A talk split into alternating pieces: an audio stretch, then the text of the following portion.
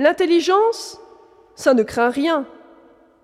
Le professeur André Clément, fondateur de l'IPC, nous répond. Voici ce qu'aurait dit Candide. La vie intellectuelle est une chose, la vie morale une autre. Pas besoin d'être un prix de vertu pour être agrégé de maths. Moi, Diotime, je pense qu'il a bien raison.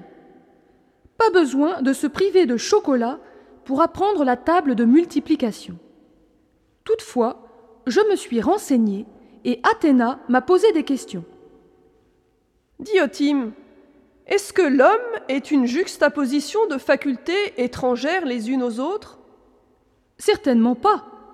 Quand je me suis foulé la cheville, j'ai plus de mal à travailler avec ma tête. Tu reconnaîtras peut-être que l'usage de notre raison n'est pas indépendant de la digestion. N'as-tu pas plus de mal à suivre les cours en début d'après-midi? On a tous cette expérience. Donc, tu reconnais que ton mental, ta cheville et ton estomac sont en relation étroite dans ta vie quotidienne? Ça me semble certain. Est-ce que cette relation n'indique pas que l'être humain, homme ou femme, est un?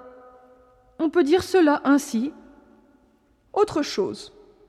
Quand on meurt, que se passe-t-il? Euh, Notre corps va se décomposer, non? Oui, mais pourquoi? Est-ce que ce phénomène de pulvérisation du corps après la mort n'est pas dû au départ de l'âme? Sans aucun doute. Alors, ce serait donc notre âme, intelligence et volonté, qui serait le facteur d'unité, puisque, après son départ, le corps tombe en morceaux. Ne penses-tu pas? Ce n'est pas bête ce que tu dis.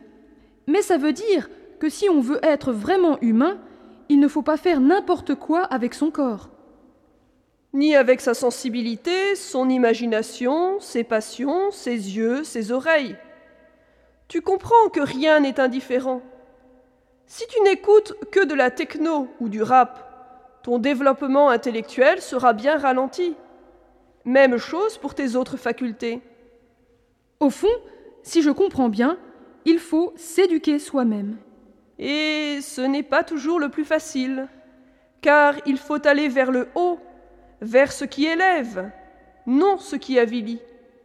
L'avenir est à ceux qui auront vu, lu, écouté, goûté de belles choses, et non à ceux qui auront suivi leur petit plaisir au rabais.